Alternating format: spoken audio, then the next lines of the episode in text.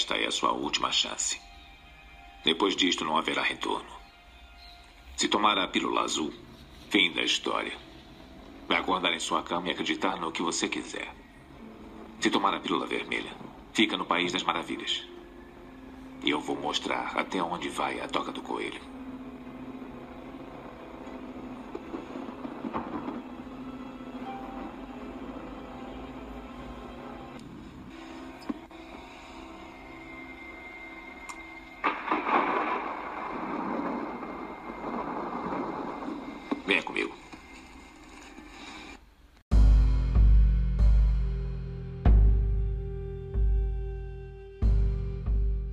Sempre que eu escuto ou leio algum comentário, seja de profissional, adestrador, veterinário, criador ou mesmo tutores de cães, defendendo e propagando a teoria da dominância, a ideia de que você precisa dominar o cachorro, que você, humano, precisa estar acima do cão, em uma suposta hierarquia, que se você não estiver acima do cão, o cão vai ocupar esse lugar e vai te dominar.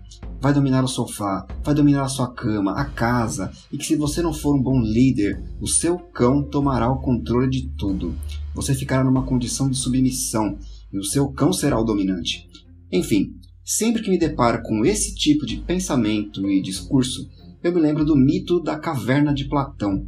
O mito da caverna é uma conversa entre o filósofo Sócrates e o irmão de Platão, Glauco. No diálogo, Sócrates pede a Glauco que imagine um mundo em que uma ilusão seja percebida como realidade. Para apresentar sua questão, ele criou o exemplo de uma caverna, onde um grupo de pessoas foi feito prisioneiro. Você aí, que está me ouvindo agora, acredita nessa tal teoria da dominância na relação entre cães e humanos? Tudo bem, eu não estou aqui para te julgar, viu?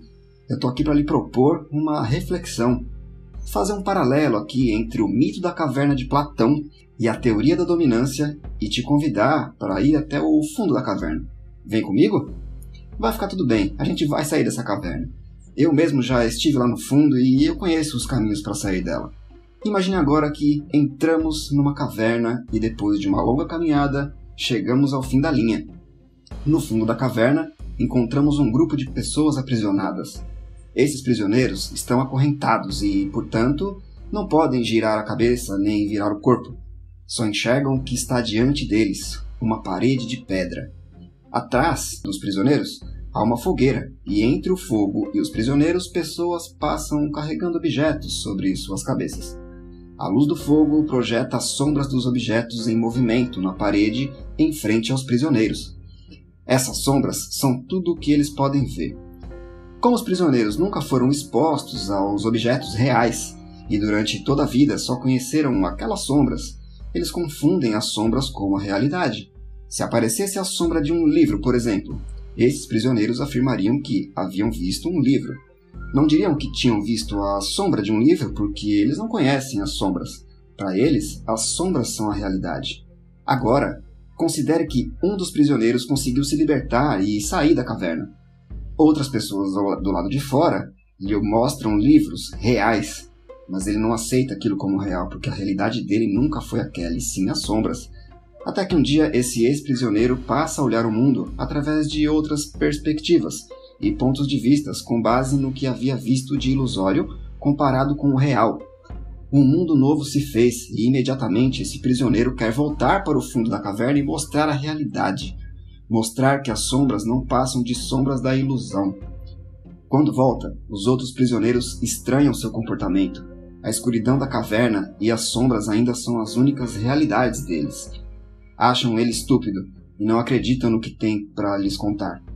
Os prisioneiros ridicularizam, fazem piadas, ameaçam quem tenta libertá-los da realidade deles, quem tenta libertá-los da caverna.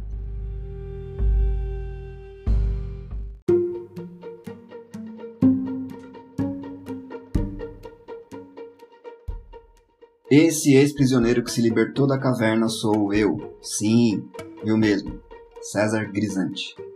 Um dia eu já estive aprisionado a conceitos ultrapassados, contemplando as sombras da ilusão que me foi passada como real.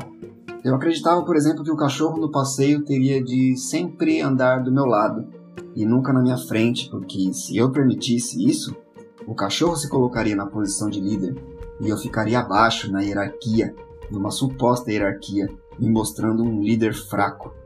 Eu acreditava que precisava corrigir o cachorro com um toque no enforcador, simplesmente porque o cão se interessou em farejar uma moita logo à frente e tentou sair do meu lado. Sim, eu já fui essa pessoa.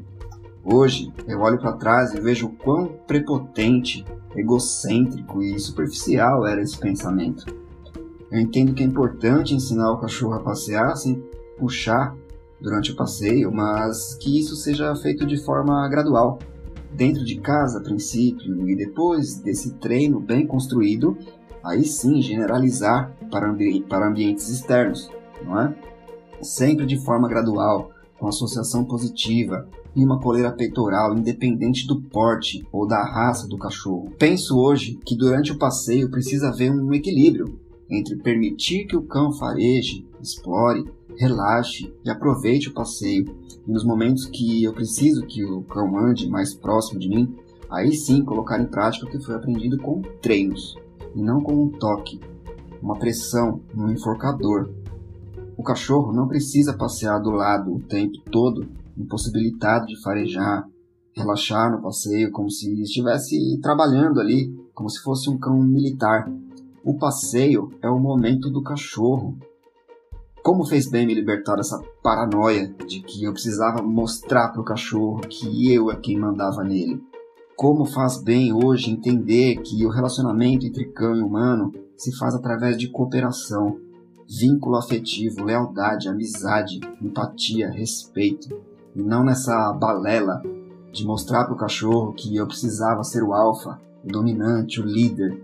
Eu li uma postagem esses dias que a pessoa dizia que a coleira peitoral faz com que o cão passe a competir com o dono, travando um verdadeiro cabo de guerra onde o cão ganha se o líder humano for um líder fraco.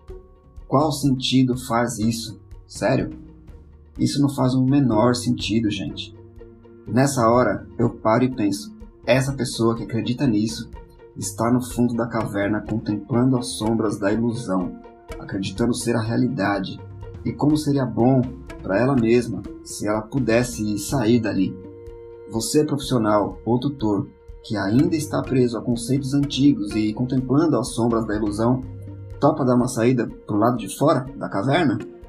E você também que me ouviu até aqui e topou entrar comigo nessa caverna, bora sair daqui logo. Existe um mundo com outras perspectivas lá fora. Eu tenho certeza que você vai se surpreender e fará muito mais sentido quando ler ou ver por aí alguém dizendo que você precisa dominar o cachorro, ou vender esse tipo de ideia como treinamento que precisa mostrar que é você que manda, porque senão é o cachorro que vai te dominar, vai mandar em você, mandar na tua casa, mandar na tua vida. Fuja! Este episódio teve como referência o livro Tudo o que você precisa saber sobre filosofia do autor Paul Clayman. Eu vou deixar o link no descritivo aqui do podcast caso você se interesse em comprar esse livro. E, mas basta buscar no Google também, que é muito fácil encontrar. Eu tenho esse livro aqui e vale muito a pena. A introdução desse episódio relembra o diálogo entre Morfeu e Neo, personagens do filme Matrix ou Matrix, para quem preferir, de 1999. O filme também faz referência ao mito da caverna de Platão e chama atenção para exercermos mais o nosso senso crítico, questionarmos sobre o que nos é apresentado como realidade. Reflita, não forme seu pensamento com base apenas no senso comum. Questione e liberte-se.